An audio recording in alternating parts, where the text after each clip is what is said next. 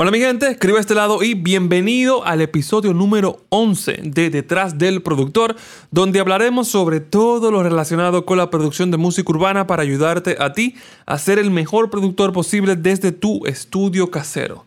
Y en el episodio de hoy vamos a tener de invitado a Allbite. Él es un productor mayormente de música electrónica y un usuario a tope del FL Studio. Él enseña muchísimo sobre ese software en su canal, Allbyte. Y que por cierto, él es un power user también del FL Studio. O sea, de, los usuarios que son de verdad, que son de la familia del FL Studio, que sale oficialmente en la página de ellos.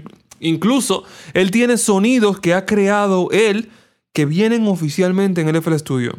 Óyeme, eso es buenísimo. Y hoy vamos a estar hablando sobre sus inicios, sus plugins favoritos, cómo te recomienda a ti comenzar el sound design, si es algo que te interesa, entre otras cosas. Pero antes de comenzar, yo quiero regalarte algo. Y es que yo tengo una guía de mezcla completamente gratis para ti. Si tú estás haciendo tus instrumentales y quieres saber cómo mezclarlo correctamente, para que dejes de hacer las cosas en modo novato y comiences a hacerla en modo pro, tengo esta guía aquí a ti en Sonido Pro, www.sonidopro.com barra mezcla mejor.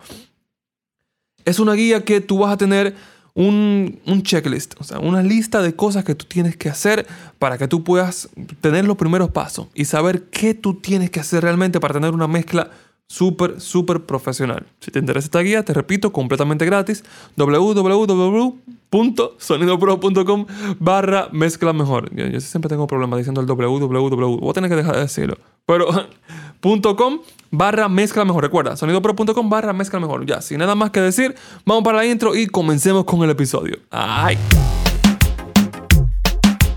Hey, Alright, bienvenido, bienvenido aquí a este episodio de Detrás del Productor. ¿Cómo te encuentras?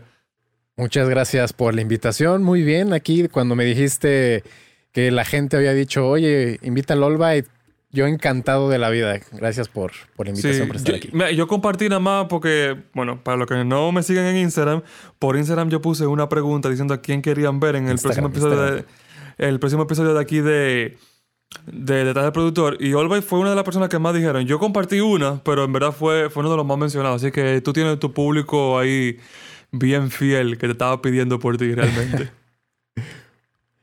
sí, todo bien, todo es que Instagram es un mundo aparte, ¿no? Eh, creo que muchos nos conocen por YouTube, eh, por los videos, los tutoriales, lo que sea, pero Instagram es como que otro público, otra, otra vibra, ¿no? De, de lo que se sube. Entonces, para que no se pierdan ninguna de las dos cosas, aquí a seguir escribas en, en Instagram también. No, y sigan a Allby también en Instagram. Pero lo, que, lo que quizás no lo conocen y me están viendo a mí, pues que lo sigan a, a también en sus redes sociales, en Instagram. ¿Cómo te pueden encontrar en Instagram, verdad? Es Allby-music. Ahí está. De, una vez, de una vez, comenzando. El, perfil ahí es este como que puras imágenes muy así de tips, eh, cosas muy específicas, completamente diferente de lo que hago en, en YouTube. Ah, buenísimo. O sea, que no, que no contenido reciclado. No, no. Es para Instagram nomás. Vamos a comenzar de una vez. ¿Cómo Allbyte descubre la música? ¿Cómo fue tu inicio en la, en la música? ¿La música o la producción musical? Porque son... Comencemos al principio, desde la música, y después cómo tú entraste a la producción musical. Pues mira, yo comencé escuchando música, eh, para los que no saben, soy de México y crecí en un pueblo, en un pueblo pequeñito.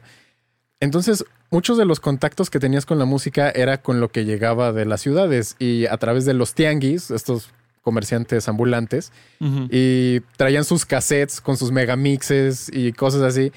Y bueno, al ser un pueblo, pues no había mucho, ¿no? Entonces, de repente, alguna de las cosas que llegué a escuchar primero fue un cassette de los Venga Boys, porque pues a mí me encanta la música electrónica. Y en ese entonces, en los noventas, el Eurodance estaba durísimo y los Venga Boys eran como que algo de lo que pegaba mucho. Eh, Ace of Base, que era otro así como que de ese tipo de música. Y por ahí andaban rodando los cassettes y cada vez que, ponía, que podía, lo ponía en, la, en una grabadora por ahí pequeñita y lo escuchaba, ¿no? Ahí fue como que ah, empezando a familiarizarse con un poco de la música, pero música en general, ¿no? No era como que me hubiera hecho fan de la música electrónica. Me empezó a gustar, pero no era como que ya era yo, ah, esto era lo único que yo quiero escuchar, ¿no? Porque también están los estilos eh, locales, ¿no? O sea, la quebradita, la cumbia, la salsa, ya sabes, somos latinos, ese tipo de música siempre es parte de, de nuestra cultura. ¿no? Pero desde un principio fiesta- tú tuviste como que esa inclinación a lo electrónico, según lo que tú dices. Sí, eh, la inclinación a la electrónica vino hasta después, ya mm, por ahí de los 2000, 2002, 2003, cuando yo me cambio de, bueno, mi- se, se mudó mi familia a una ciudad ya más grande. Entonces ahí es donde ya empiezo a tener más contacto con otros estilos musicales, más libertad. Ya andaba yo con mi Discman para todas partes.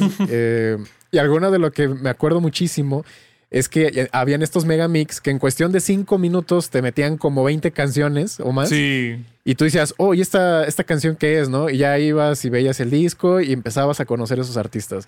Eh, me acuerdo muchísimo la de Blue, la de I'm Blue. Esa, esa, el del marcianito azul, ¿no? Que estaba ahí. Ah, también la de los de Safri Duo, ¿no? Que metían esta Claro, batucada junto con tan, tan, tan, tan, tan, tan, tan. Eh, tun, y la que siempre menciono. ¿no? El, el hitazo de todo fue Robert Miles con Children, ¿no? Tarararán, tan, tan, tan. ¿Cuál Tan, es? tan, tan. Con pianito, Children es, es un clásico de, de la música electrónica y en concreto del trance. Ay, permíteme que tengo. Aunque ya está haciendo supieras que- calor, yo ando con, una, como un resfriado, alergias que tengo de la. que ya viene la primavera y empiezo con una moquera impresionante. Este, aparte de eso, ah, algunos amigos que escuchaban ya el trance tal cual y me empezaron a decir, oye, mira, escucha este, se llama Tiesto. Y ahí fue como que eh, conocí al ídolo, ídolo de muchísimos, y aunque ahora ya no haga trance, en ese entonces era eh, una leyenda y ahí fue donde dije, ya, de aquí soy, la música electrónica es lo que a mí me gusta. Y, y de ahí, ¿no? Fue como que nace el gusto. O sea que Y Tiesto fue musical. el, ese, el que, el que te, te entró así Sí. de lleno a la producción musical fue Tiesto. Sí, eh, Tiesto fue así como que. Primero te digo Robert Miles, porque su combinación de música de piano, a mí me gusta mucho usar piano en mis composiciones. Pero combinado con ritmos electrónicos, para mí esa mezcla era así como mágico, ¿no? Porque te transportaba a, a otros paisajes, a otros mundos. Y luego, eh, escuchando a Tiesto, que ya era todavía más electrónico, pero recuerdo mucho que la primera que escuché y casi obligatoria de Tiesto fue Adagio for Strings Claro. que es un, el- el- o sea, la adaptación electrónica de una composición clásica. Y para mí fue así como que una cosa i- increíble. Y fue lo que a mí me, me gustó mucho, ya no solo de la música electrónica en sí, sino del trance, eh, como ya género específico, porque, te digo, era esa combinación de lo electrónico, pero con la sensibilidad, ¿no? De las composiciones eh, un poco más elaboradas, ¿no? No solamente el típico punches, punches, punches, punches que se escuchaba luego en, en otro tipo de canciones. Y ya, bueno, teniendo un poco de ese background de, de música electrónica, eh, llega un punto en el que dices, ¿y cómo se hace esta música? ¿no? Eh, tienen estudios grandes, son máquinas, tienen a unos robots que le pones una partitura y te lo saca electrónico, ¿cómo se hace eso? Y empezando a investigar fue cuando eh, dije, ah, ok, hay editor- editores MIDI. Y era algo relativamente sencillo, ¿no? Eh, seleccionabas cosas que ya estaban prefabricadas y nada más las ibas juntando como piececitas, pero no había mucha libertad. Y buscando editores MIDI, o sea, yo me acuerdo que escribí algo así como eh, composición MIDI o edición de MIDI, una cosa así, y pum, sale por ahí la fruta misteriosa de FL Studio. Wow, o sea que tú desde el principio te estabas en FL Studio. Sí, este fue como que lo. Primero probé otros dos. Uno que se llamaba Storm. Y luego probé otro que se llamaba eh, Reason. Reason todavía hasta la fecha. De hecho, creo que entrevistaste apenas a Baxter Beats. Creo. No es Sí. cierto, a Sí, Buster lo mencionó, Coldman, sí. creo. Ah, a Buster y Coldman. Creo que ellos usan Reason, ¿no? Yo me acuerdo que instalé esa madre y fue así como de, ¿esto qué es? Esto es de extraterrestres, no le entendí nada, o sea, me, me intimidó, ¿para qué te voy a mentir? O sea, vi cablecitos, botones, focos y dije, no, esto nunca lo voy a entender. Pero cuando instalé FL Studio, eh, te abre el demo, ¿no? Ujú. Y darle play a eso y empezar a ver eh, cómo cada una de las pistas era un pedacito de la música y todo combinado te generaba una canción, para mí fue, se hizo clic instantáneamente para mí. Eh, fue como, ok, haces piezas de rompecabezas y las unes, o sea, eh, Ujú. eh, fue lógico para mí. Entonces, me di cuenta que no solamente era lo MIDI, sino que tú podías crear tus propias composiciones. Cuando descubrí el piano roll fue así como que, ¡wow! ¿Qué es esto? Eh, el ¿En qué fue que tú lo puedes bajaste? poner efectos. ¿No? Eh, me, me- fue, fue para mí como que un, como si hubiera abierto un universo eh, inmenso a- ante mis ojos. Y ¿Cuál fue la primera versión que tú bajaste de FL Studio? La primera versión que probé de FL Studio fue la 6. Fue la Ok. 6. De hecho, apenas este, dentro del, del baúl de FL Studio hay todas las versiones anteriores que han salido. Eh, y tú puedes volverlas a instalar. Y apenas en estos días, de hecho, estaba instalando esa, la 6. Dije, vamos a echarnos un viaje a la nostalgia. Ajá. Y lo abro y fue así como de que, wow, no puedo creer que yo hacía música con esto. O sea, lo, lo siento como que muy limitado a comparación de lo que tenemos hoy. Eh, pero aún así había buenas composiciones, ¿no? Eh, creo que es algo que tú, tú dices mucho, eh, siempre en el enfoque minimalista, que no importa mucho o tanto las herramientas que tienes, sino cómo las sabes usar y lo que eres capaz de, de hacer con ellas. O sea, cómo Sí. las puedes explotar y sacarles el máximo potencial. Eh, entonces fue la 6 y estuve usando el demo como año y medio. Eh, o sea, yo no sabía que, que este, por ahí existen esas versiones innombrables. Yo trabajaba, este, yo llegaba de, de la escuela, porque todavía estaba en la escuela, me sentaba durante las horas que me fueran posibles a estarle picando a FL Studio. Y dos, tres, cuatro horas las que fueran. Y cuando acababa le decía adiós a eso que había compuesto, exportaba MP3 y como Thanos tronaba el guante y desaparecía Sí, para siempre, ay, ¿no? Al día siguiente era empezar eso. otra cosa. Y así estuve como año y medio, ¿no? Porque muchos se quejan, es que no puedo, porque no puedo comprar licencia. Y yo así de, pues, eh, yo hice, usé el demo año y medio, o sea, todo eso se perdió para siempre. Solamente tengo por ahí unos cuantos MP3, ¿no? De, de todo eso.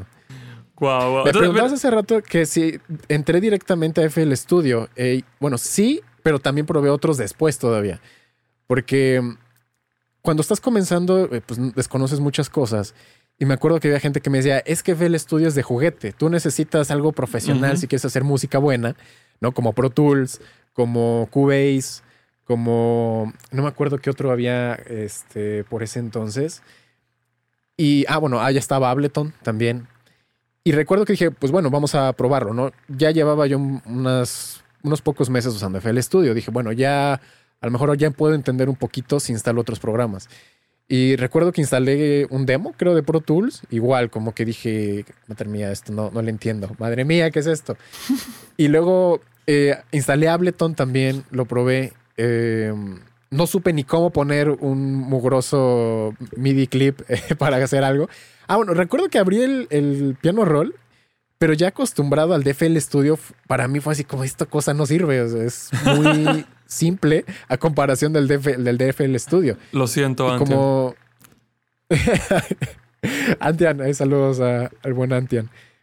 Y, y más uno que, que no conocía de instrumentos, que yo no tenía un teclado MIDI, que todo lo hacía con el mouse y un teclado, pues para mí era súper importante que, eh, que pudiera entender bien ¿no? el, el piano Ujú. roll para dibujar yo mis, mis notas, ¿no? las melodías. Pero pues bueno, ya probé todo y regresé a FL Studio y de ahí no he vuelto a mirar atrás. Sí, e- esa era la, la- la otra pregunta que yo te quería hacer, porque claro, o sea, es obvio en tu canal que tu, tu DAW oficial es FL Studio. Pero tú en ningún momento entonces has considerado mudarte, porque ya, ya sí me dijiste que probaste otro, pero no hay ninguno que te haya llamado la atención pensando en, ya, yo me voy a mudar a este otro. Pues todavía hasta la fecha, de repente sí, o sea, porque vi, vi el video de Ableton, de este Antian, ¿no? De por qué se cambió. Y dije, ok, eh, como ya comprendo que no depende tanto del DAW hacer las cosas, sino de lo que tú hagas con él, pues dije, vamos a, a ver, ¿no? ¿Cuáles son sus argumentos?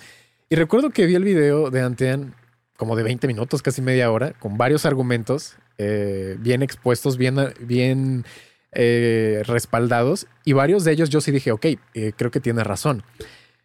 Pero hubo otros que decía, ah, bueno, es que esto yo lo puedo hacer de esta manera y a lo mejor me sale más rápido. Entonces, pros y contras de todo.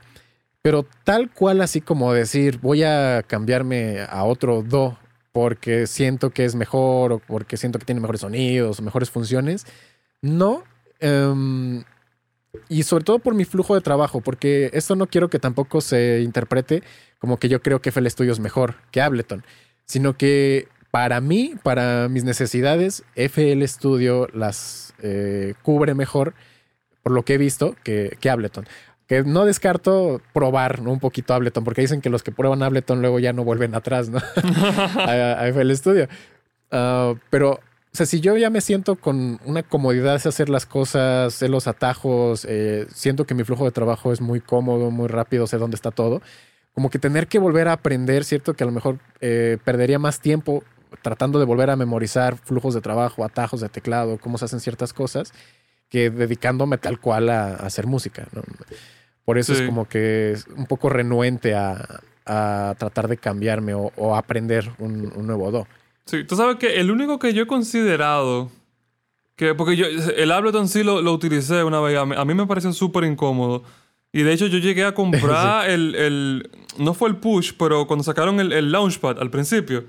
Oh, sí, sí, sí. Sí, yo llegué a probarlo y, no, definitivamente no, no es para mí, no, no lo entendimos bien. Yo probé Reason también, eso fue horrible. hasta la fecha creo que sigo sin entenderlo. el, el, Reason, ese, ese ni, ni, me asomo ahí sí. no, no, pero el FL, el FL, sí fue el, el, el, que fue mucho más fácil. Hoy en día yo uso Pro Tools, pero fue más porque cuando, cuando me fui a estudiar quería utilizar el programa que, que, utilizaban dando la clase y por eso me terminé mudando.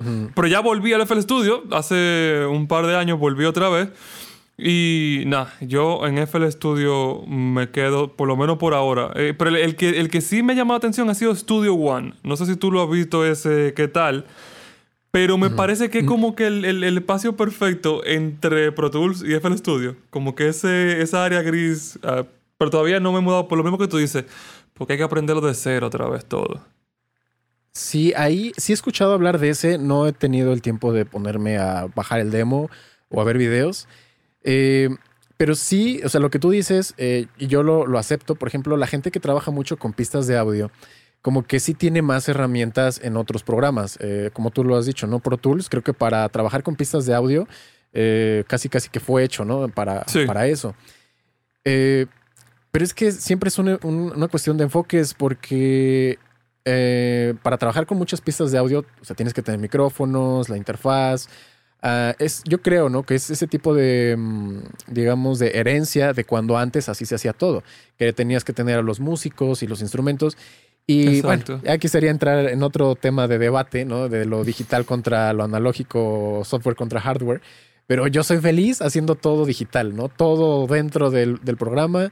Eh, y no voy a negarlo que nunca va a ser lo mismo tener a un guitarrista dándole su propio flow, su propio toque humano a la interpretación, a que si tú lo programas en un piano roll. Pero si, por ejemplo, la, guitarra vas, lo vas a usar una vez cada 10 canciones, eh, pues creo que está más cómodo hacerlo, ¿no? De repente en, un plugin. Y ya mezclado todo, pues a veces eh, queda bastante convincente, ¿no? Sí, sí.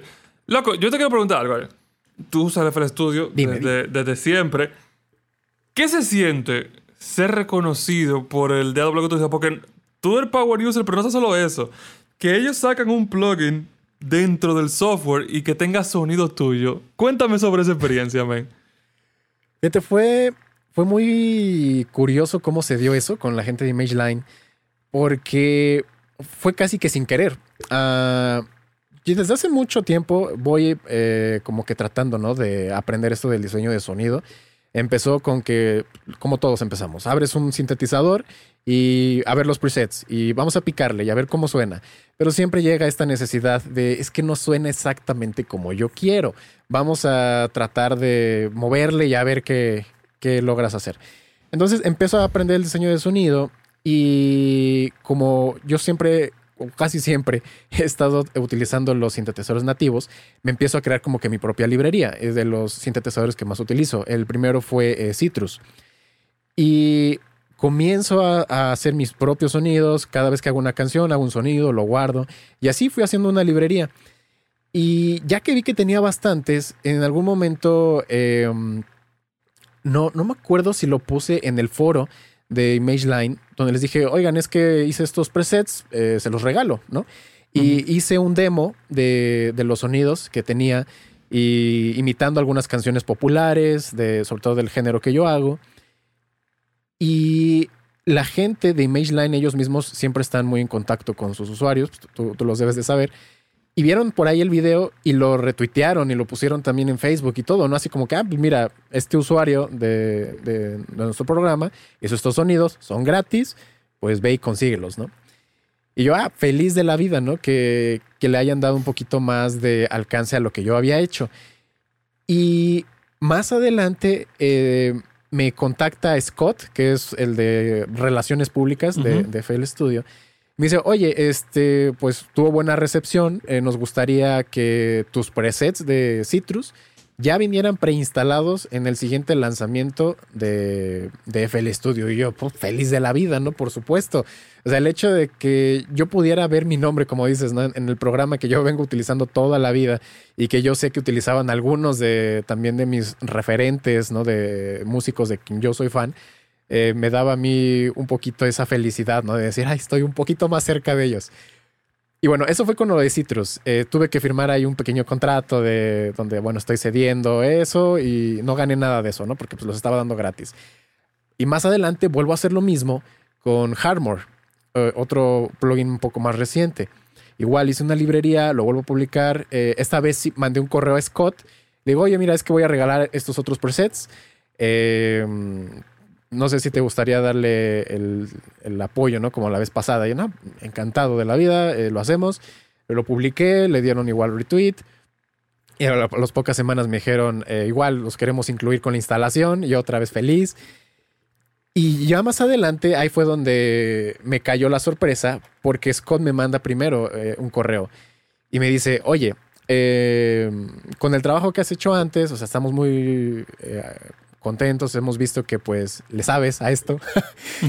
y vamos a sacar un sintetizador nuevo. Eh, ¿Te gustaría hacer sonidos para este nuevo sintetizador? ¿no? O sea, ya que desde el lanzamiento viniera con, con sonidos míos. Y pues yo no me lo podía creer, ¿no? Porque dije, no, no estaba en mis planes. Eh. Yo lo hice siempre como que con el afán de compartirlo, de igual, pues darme a conocer un poco más, no, no lo voy a negar. Pero el hecho de que ellos ya me hayan contactado como para, digamos, contratar mis servicios de diseñador de sonido. oficialmente desde antes que salga. No, sí, yo, sentí como que ahí, fue un salto.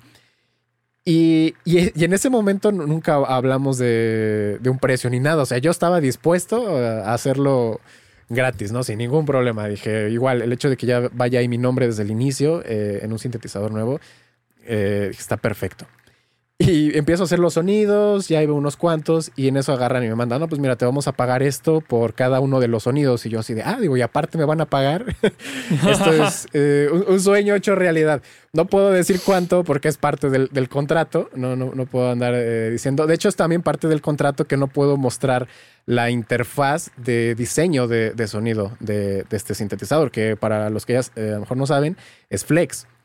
Eh, que es como el Nexus de, FL Studio. O sea, tú ya están los sonidos hechos, tú los seleccionas y tienen algunos controles para poder modificar lo que ya está, pero nada más. No puedes ver, digamos, no puedes levantar la tapa y ver el motor y ver los cables y ver todo lo demás. Y yo sí puedo, pero no, no hay, está prohibido para mí enseñar, ¿no? Cómo, cómo se generan esos sonidos entre otras cosas, ¿no? Ya contractuales y yo así de, uy, bienvenido al mundo corporativo. no, pero qué, qué, loco, qué, qué, bueno, qué bueno, qué bueno que, te pasa. Pero ya que tú lo mencionaste, vamos a hablar de sound design.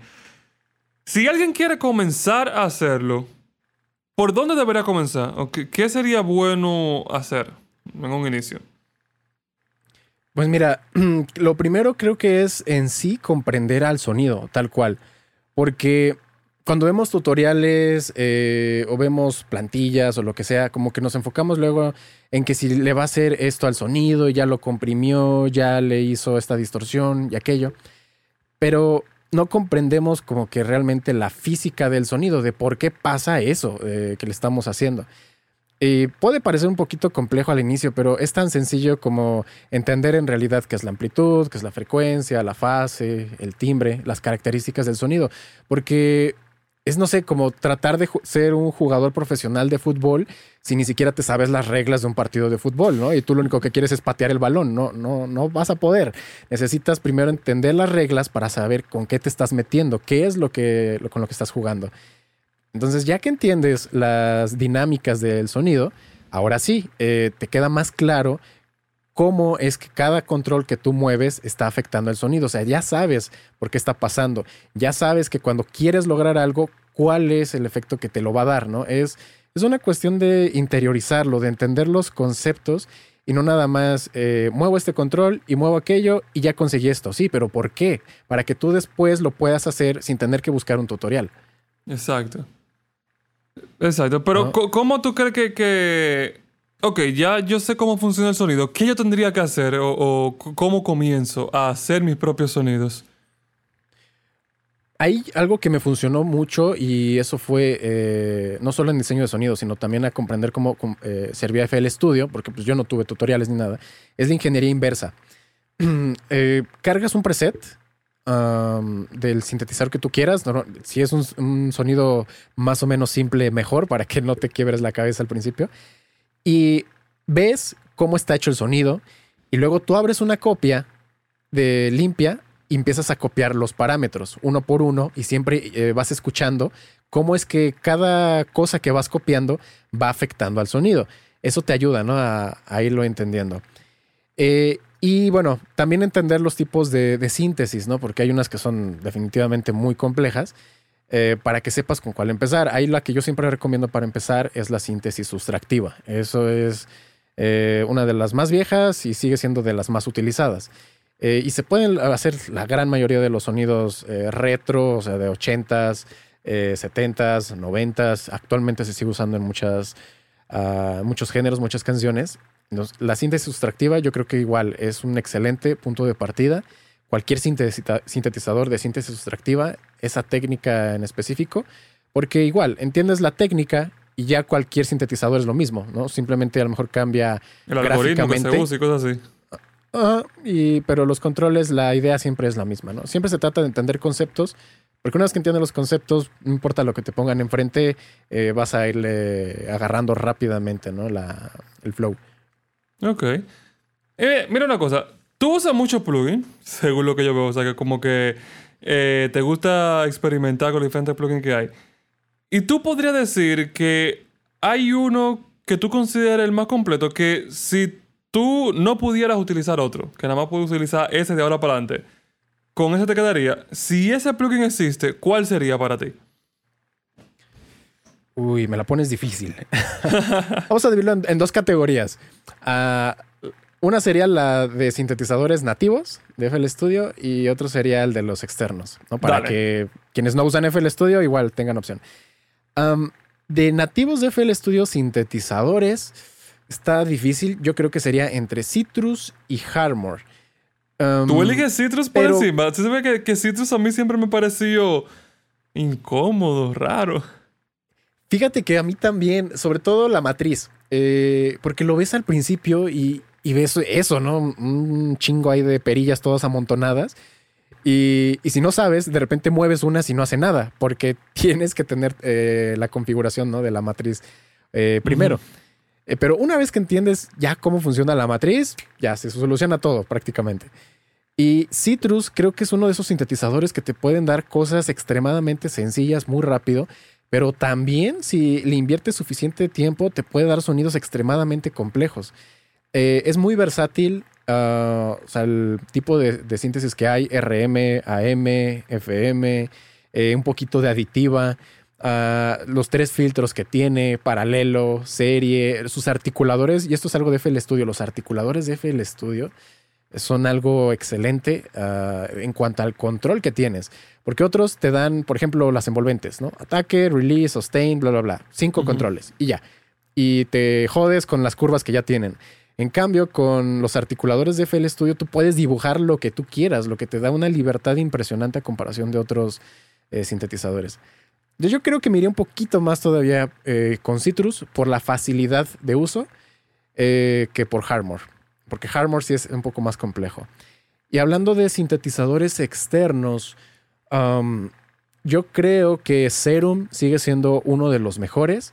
Y Serum, fíjate que es una combinación tal vez entre, justamente entre, bueno, iba a decir entre Citrus y Harmor, porque te da los tipos de síntesis de, los dos combinados. A lo mejor no con el mismo grado de profundidad, pero no le hace falta, porque al tener webtables eh, puedes conseguir los mismos timbres de otras maneras, a veces hasta más fácil.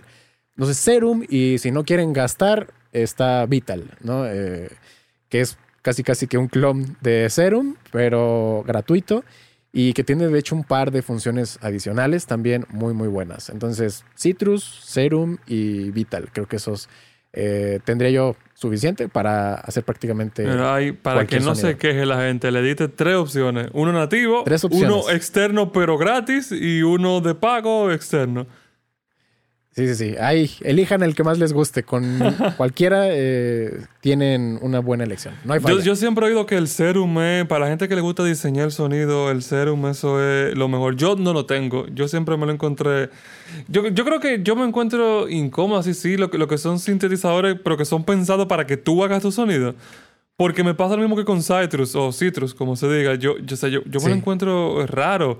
También, por ejemplo, el Massive me lo encontraba raro. Yo, yo soy más, por ejemplo, a mí me encanta el Nexus. Yo soy más de buscar este sonido. Ah, eso te iba a preguntar. ¿Tú, cuál usas más? ¿Cuál? Digo, si esos serían mis tres, ¿tú cuál sería igual tu. Como que tu único que dices, este no puedo vivir sin él? A mí déjame el Nexus. el Nexus. Nexus 3, ¿no? Además. Sí, ah, ahora con el 3, genial. A mí me encanta la forma en que. En que porque son casi los mismos sonidos, son los mismos sonidos en la mayoría. Pero la forma en que está organizado ahora, yo no sé si suena mejor o suena peor, pero la, organización de ahora a mí me, encantó y yo lo elijo más todavía ahora. Sí, y, es que eh, Nexus, eso sí te, lo tengo que conceder, tiene una librería interminable de sonidos. Eh, para el género que tú quieras. Y está excelente porque los sonidos desde origen ya suenan muy bien, la gran mayoría. Porque algunos, de hecho, eh, aparte de que están hechos por diseñadores profesionales, también usan luego eh, sampleos de sintetizadores hardware que igual, ¿no? Suenan un poquito más redondos, un poquito más gordos.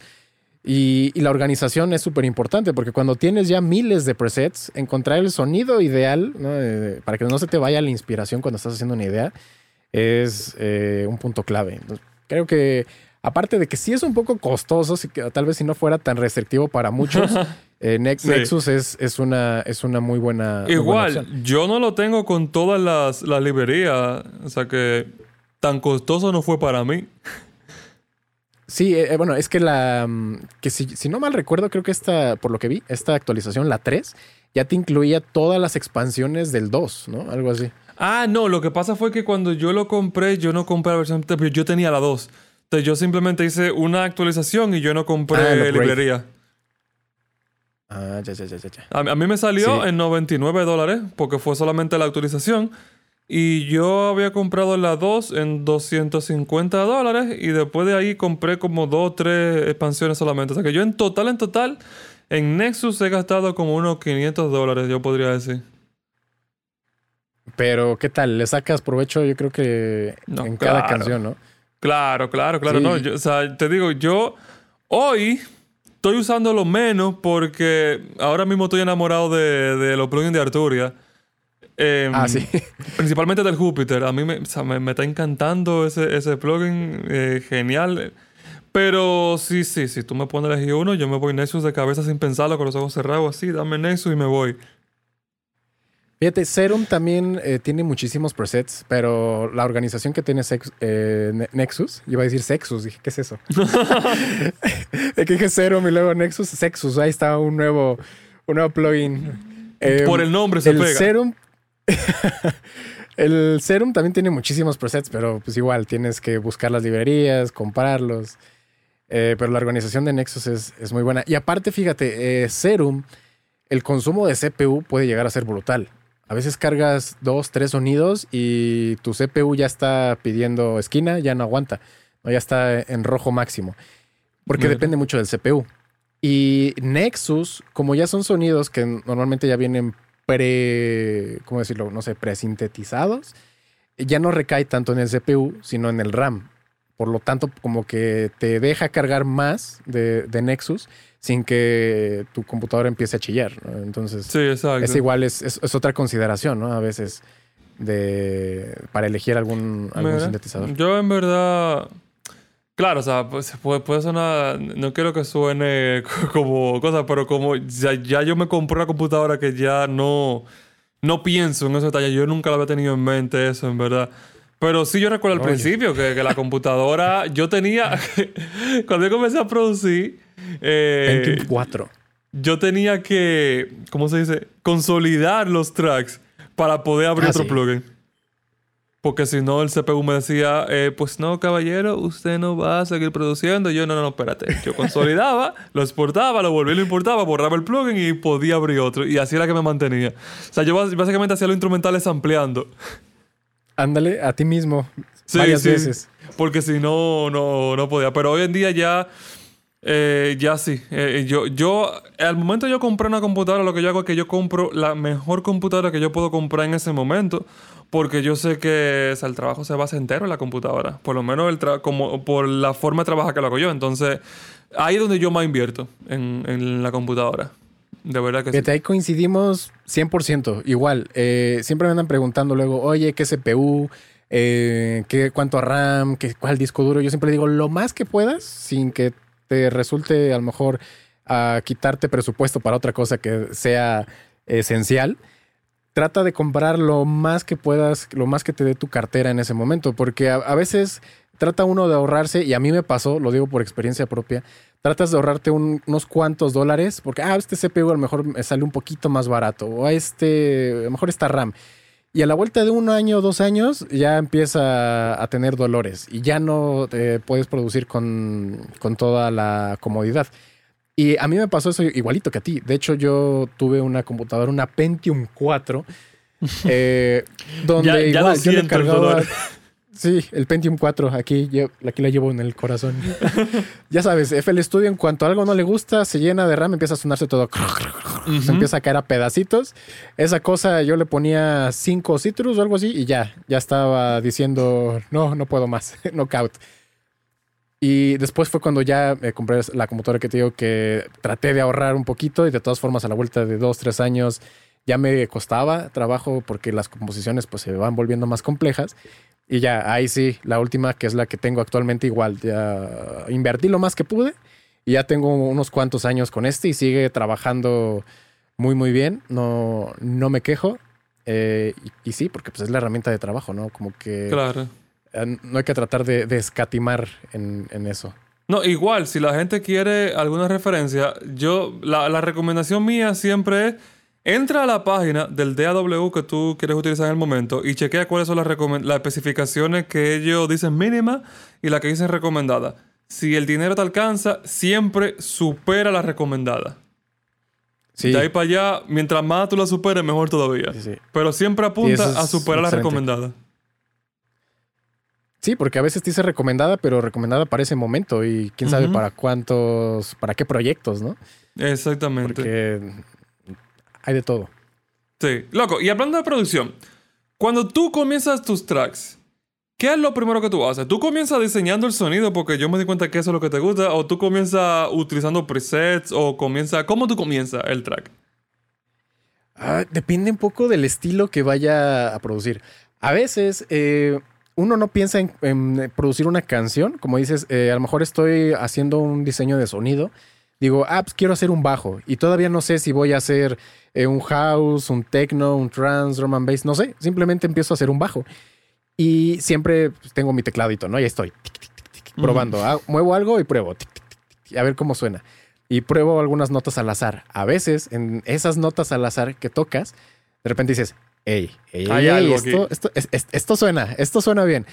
Y no sé, es como si la música se empezara a materializar de la nada. O sea, te va pidiendo, eh, podría decirse. Sale la melodía y sabes como que, ah, esto creo que le quedarían estas notas. Y, y lo grabas. Y dices, ok, a ver, le voy a hacer un beat. ¿En qué tempo estoy? Y empiezas a poner algo y a veces empiezan a hacer así de la nada. Cuando es así, eh, sí, es diseño de sonido y que salga lo que tenga que salir. Cuando ya tengo una mejor idea de, de que yo me siento y yo digo, hoy toca house, eh, empiezo por otro tipo de partes. Por ejemplo, la parte rítmica, ¿no? Empiezo, selecciono los samples de percusión, empiezo a hacer un ritmo que suene, que tiene candela, que tiene flow. Y y luego digo, ah, pues a lo mejor una melodía, ¿no? Eh, si empiezo con otra cosa que a lo mejor es más chill out, eh, no sé, o un tropical house, un ambient, ahí ya no empiezo ni con diseño de sonido ni con la batería. Empiezo directamente, cargo un piano, genérico, el que sea, y empiezo a probar acordes. ¿no? Eh, ah, pues este acorde, una novena, una séptima, o mejor hago mi do mayor. ¿Quién no ha usado do mayor? y, a, partir de eso busco una progresión que a lo mejor me guste y ya que me gusta, de ahí, eh, esos son los cimientos y de ahí empezar a construir. Entonces no es como que, creo que no es que haya una manera correcta, ¿no? Entre comillas, de comenzar una canción. Eh, Sino lo que te agarra en el momento. es la cosa del arte. Sí, o sea, no, no, te limites, no, no te quedes en, con que, ah, eh, Cribas o Olva y dijo que si voy a empezar reggaetón, tengo que empezar con el tumpa tumpa. No, eh, a lo mejor se, te ocurren unos acordes de una calimba ahí medio, medio buena. ¿no? O, se te ocurre una letra, ¿no? Porque a veces ni siquiera tiene que ser algo de producción, a veces se te ocurre una letra. No sé si te ha pasado que de repente eh, te despiertas una mañana y tienes una melodía en la cabeza. Sí. Y es así de, me, me lleva la... A ver, ¿dónde está mi celular? Voy a tararearlo antes de que se me olvide. No, o sea, no empezaste ni, ni en el do, ni siquiera en la computadora. Empezó, algo en tu cabeza. Sí, no, hay veces que incluso, hay veces que incluso yo grabo eh, la idea, la, lo tarareo, la cosa, y con letra y todo, hago la pista y después entonces elimino el tarareo que se me ocurrió en el momento. Pero eso fue como que el catalizador. Eso fue lo, que comenzó la, la, canción como, como yo la, me la imaginaba. Aunque no lo use ni siquiera el tarareo que hice, pero eso fue lo que me despertó. Pero, pero es la idea, exactamente. De hecho, mira, aquí tengo en el celular, ah, tengo grabaciones, muchas ni las uso, pero como dices, a veces, eh, porque esta es otra pregunta, oye, tengo bloqueo creativo, ¿cómo le hago? Eh, pues si se te viene una idea de estas, grábala, aunque no la vayas a usar. El día que te llegue el bloqueo creativo, el bloqueo creativo aquí ya tienes eh, algunas ideas que puedes utilizar. Fíjate, te voy a poner alguna. Tengo aquí una que grabé en el 2018 fíjate, le pongo hasta antes de grabar, como que yo solito me doy notas para que cuando lo vuelva a escuchar diga, ah, más o menos así era. No, por ejemplo, digo algo así como, ah, eh, esta idea es para un tropical house con una letra que vaya más o menos así. Mira, este hasta te va a dar risa, fíjate. A ver, si se alcanza a escuchar. Drop de Tech Trans. Eh, que vaya la línea bajo. Todo dormido, que acaba de despertar. encima un bajo electro medio growl. no es cierto, me iba a bañar, se escucha el agua de fondo. No, o sea, lo, escuchas, o sea, yo estoy haciendo como que una línea de bajo, esta era una línea de bajo para una canción de Tech Trance. Iba yo a poner música porque luego, eh, fíjate, esto no sé si te pasa. Uno como productor musical empieza a meterse en cómo se hace la música, pero a veces escuchas menos música.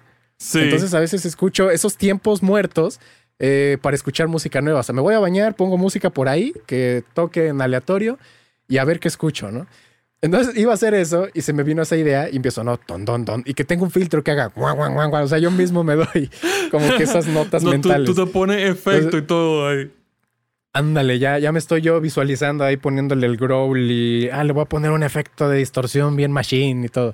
Este tipo de cosas les ayudan a que las ideas no se les escapen y ahí tengan un repertorio que su, su, cerebro estuvo trabajando gratis en esas ideas y que después las pueden utilizar. Sí, tú sabes que eso, eso es cierto, lo que a veces que uno produce y no, y no escucha mucha música. Yo personalmente, por ejemplo, yo en, en Spotify, yo no tengo playlist creada por mí sino que yo siempre escucho la playlist que crea el mismo Spotify porque ellos van cambiando las canciones. Entonces, esa es una forma de, de, cada cierto tiempo yo escuchar cosas nuevas que probablemente yo no lo hubiera encontrado yo por mi cuenta, sino que lo estoy escuchando porque Spotify me lo puso. Entonces, eso también puede ser otro tipo que porque te puede despertar eh, ideas nuevas, así mismo como, y, si, y si la aprovechan esa idea nueva en el momento, como tú dices con, con el móvil, eh, cuando te llega una idea, grabarla, cuando te llegue el momento, el bloqueo creativo, entonces tú agarras una idea de ahí. Fíjate, eso, eso que mencionas creo que es bien importante, de que dices que si, que a lo mejor no lo hubieras descubierto si tú no lo hubieras buscado. Eh, siempre existen estos sesgos, ¿no? De psicológicos. Ah, por ejemplo, yo, pues yo, eh, eh, si escuché a esto y escuché trans, ah, tengo yo como que ya cierta preferencia por artistas y estilos. Entonces, si yo conscientemente me pongo a buscarlo, a lo mejor busco esos artistas, qué es lo más nuevo que sacaron, si hicieron algún remix, pero como que te vas encerrando un poquito en una burbuja, ¿no? De, de, ese tipo de gustos que, que, ya tenías predefinidos. El hecho de que tú puedas poner algo en, eh, aleatorio te mantiene igual, uh, escuchando cosas frescas, nuevas, que te pueden o no gustar, eso ya dependerá de cada quien, pero no te encasillas, no te quedas siempre en lo mismo y te permite mantenerte evolucionando, probando nuevas cosas. Y no tienen que ser eh, solamente dentro del estilo o del género que haces, eh, pueden ser eh, completamente diferentes. No, yo, yo diría que ah. preferiblemente que sean diferentes para que te saquen completamente de, de, de, la casilla a ti. Por ejemplo, para hacer ejercicio, ¿no? Voy al gimnasio y a lo mejor si no es en Spotify, yo busco una lista de reproducción porque sigo algunos canales de música de, no sé, eh, lo más nuevo de la música electrónica o lo más nuevo de esto. O a veces sí en Spotify, ponte aleatorio, ¿no? Los, este, ¿cómo se llaman? Las los revelaciones de la semana, o ya se me olvidó cómo, cómo se llaman. Los weekly. De, Spotify. Eh, ajá, el descubrimiento mensual o no, semanal, esa cosa. Ah, el Discovery. Y, el Discovery, exactamente, se me fue la palabra. y todo eso te ayuda a que a veces ya ni sabes eh, cómo se llaman los artistas, ni cómo se llama la canción, hasta que de repente escuchas algo que te gusta y vas y por la canción en sí, o sea, ya ni por, por quién la hizo ni nada, o sea, ya juzgas las cosas por lo que son, por la canción.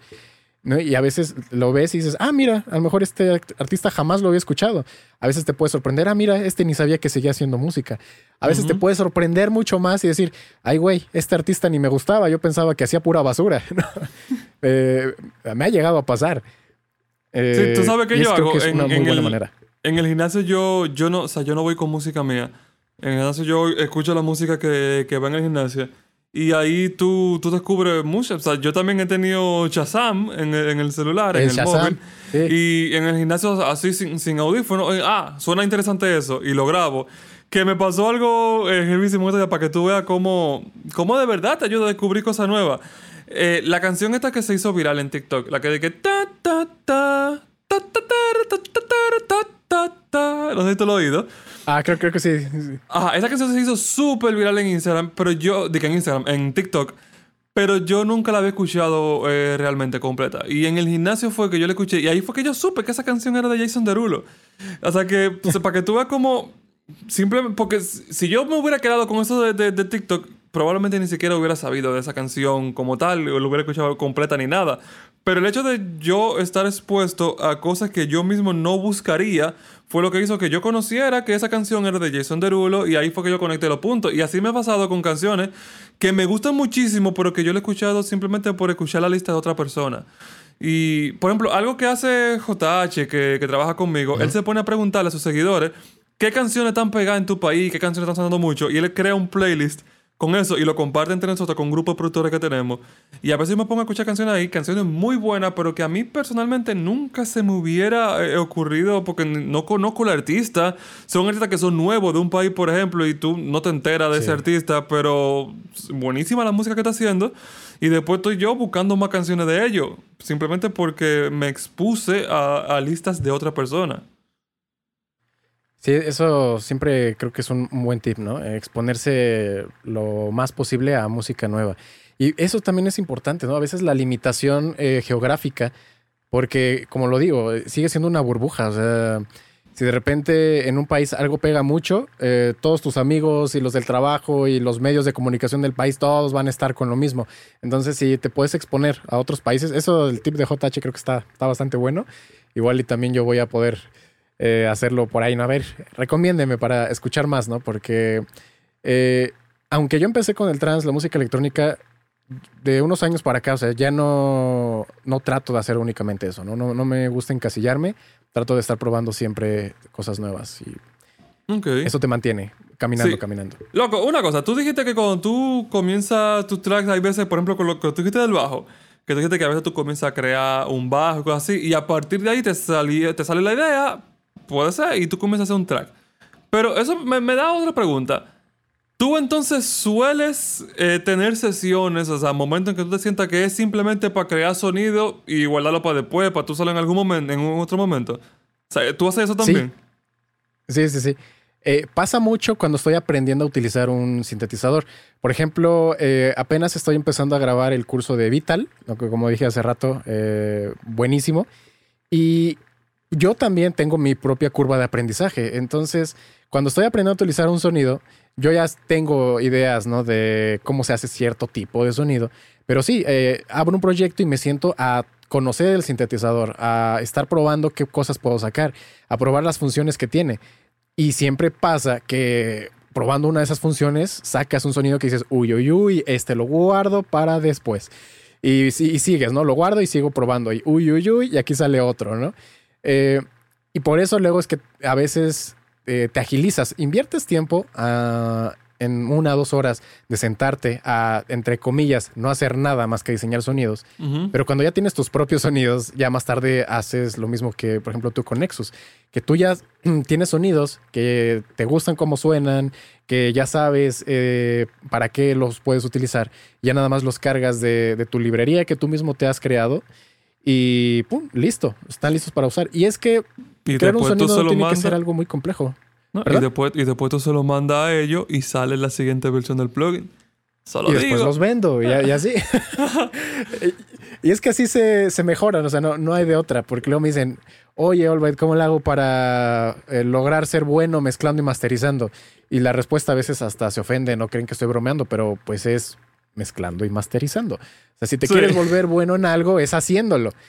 Eh, y bueno, no, tiene que ser algo extremadamente complejo. Si haces un, sonido al día, a lo largo de un año vas a tener, hay una librería inmensa de más de 300 sonidos. Sí, sí, es una, realidad. Loco, yo creo que hagamos algo. Eh, yo tengo una sección aquí que se llama el instinto musical, donde yo te voy a decir un par de, cosas de, ya sea procesos, sonidos, o... Y tú me tienes que decir lo primero que te llegue a la mente y por qué. Eso suena a test psicológico para ver qué, tan psicópata es alguien. No, no, no, no, no. échamelo, échamelo.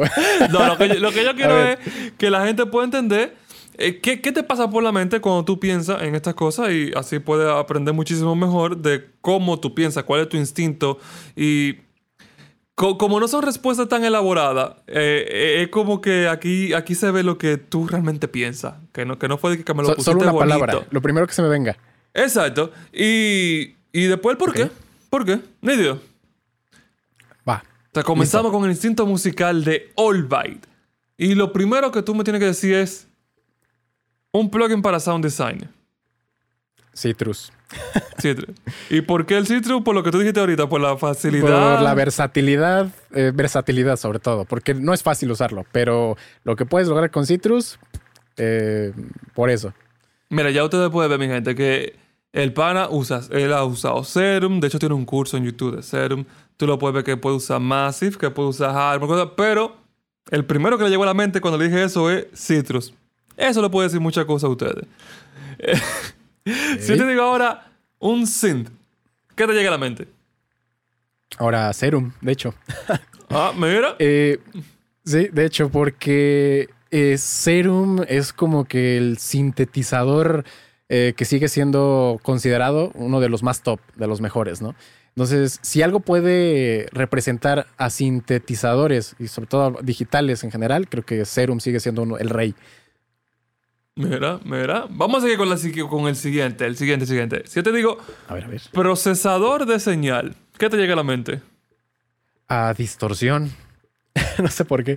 ¿Mm? bueno, sí la distorsión está presente siempre en cualquier proceso que hagamos, porque si tú piensas en ecualización, por ejemplo, eh, ¿qué es lo que estás haciendo? Estás subiendo y bajando eh, las frecuencias o los armónicos de un sonido, que a final de cuentas es una manera de distorsión. Sí. ¿no? Estás cambiando la, forma. Entonces, lo que pasa es que la gente sonido, distorsión. Sí, la gente cuando escucha distorsión lo que piensa es en saturación, en que suena así roto. Que suena feo, roto. sí. Sí, sí, mira, distorsión, sí, ¿verdad? Ok, si te digo ahora pads, un pad, ¿qué tú piensas? ambiente. Los pads, ¿no? Son, es su función primordial, a veces eh, se pasan por alto. ¿no? Eh, a veces no le ponen pads a sus canciones y suenan vacías. A veces le ponen pads, pero están muy altos y no es su función. Los pads tienen que estar ahí, al fondo, sin hacer mucho ruido, pero aportando algo. Entonces, ambiente. Sí, el pad para mí es. Desde que suena. Aquí falta algo. Métele un pad de fondo. Pad, y ya. Un pad. Le se falta te- movimiento, sidechain. ¿Cómo, cómo? Y le falta movimiento, sidechain también, Así que se mueva esa madre. La vieja confiable. esa. Y si te digo ahora un lead. Un LED. Lead monofónico. ¿Te, gu- te Eh, gusta el monofónico? Ok.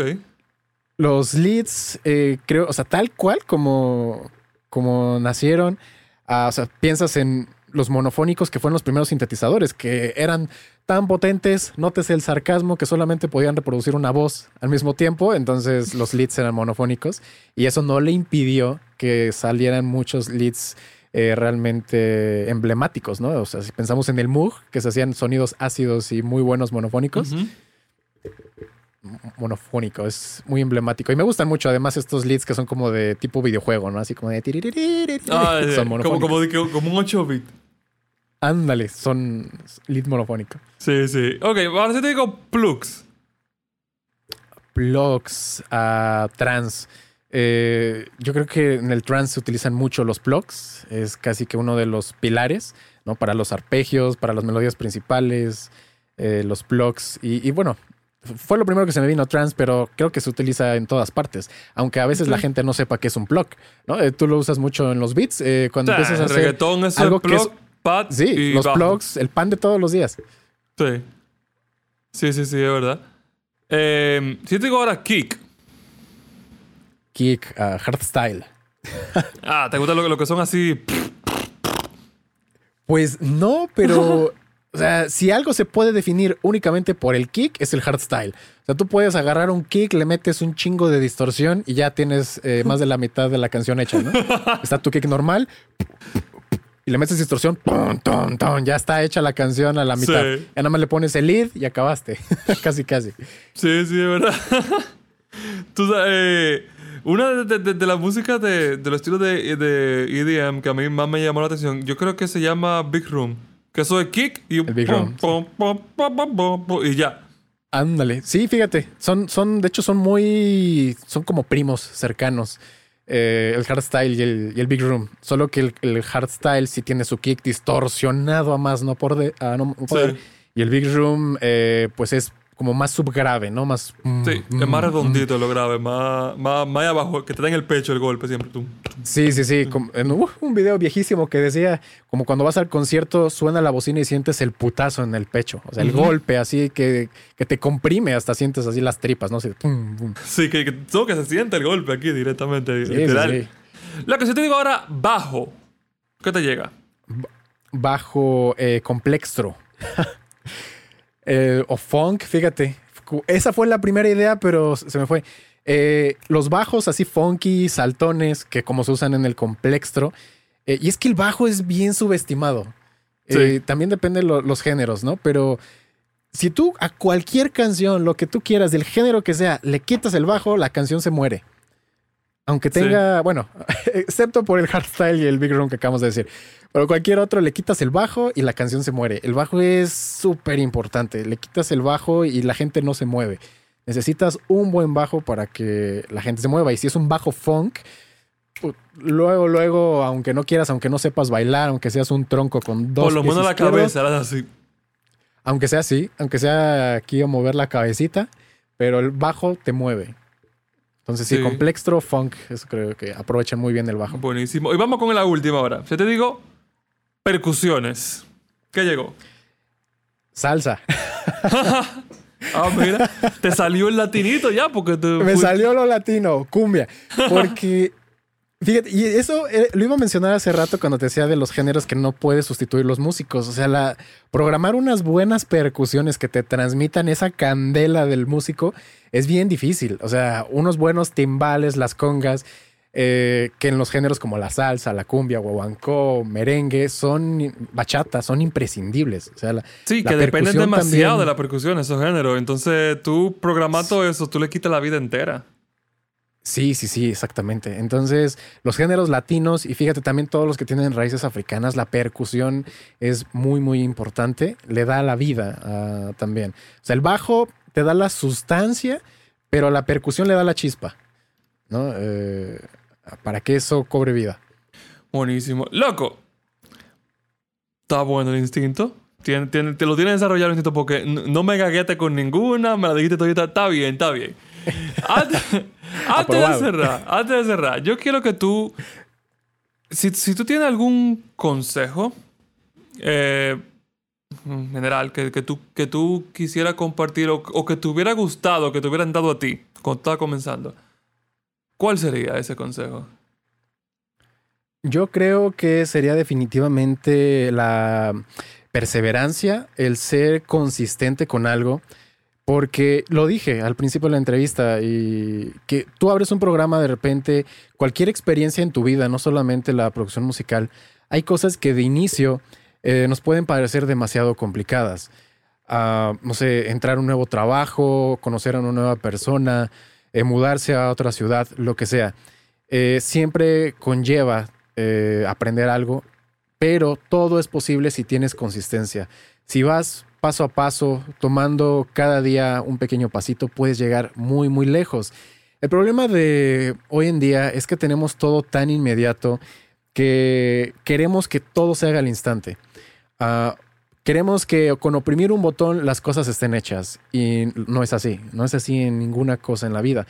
Eh, pero todo lo puedes lograr si haces paso a paso, eh, porque que no es un problema complejo más que una suma de problemas más facilitos.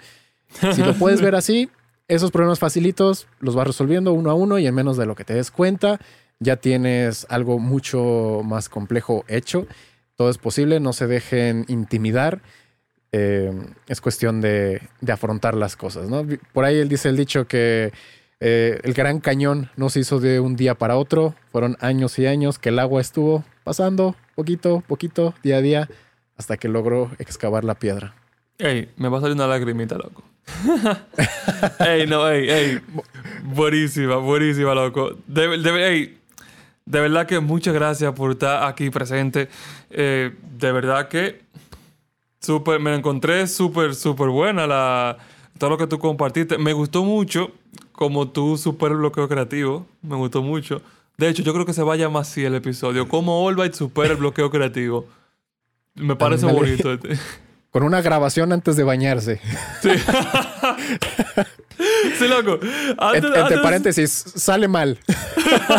ey, ey, eso, eso es clickbait siempre. Eh, antes de ahí, ¿no? ¿Cómo la gente que, que todavía llegó hasta aquí, pero no te conoce, deja tu contacto de cómo te pueden encontrar? Eh, claro, bueno, aquí en Instagram, eh, allbyte-music, en YouTube, allbyte music, en Facebook, allbyte official, no sé por qué, pero eso fue diferente. eh, y esas son la, bueno, y la página oficial, allbytemusic.com, ahí me pueden encontrar sin ningún problema. Buenísimo, buenísimo. Hey, de nuevo, muchísimas gracias por estar aquí presente, men.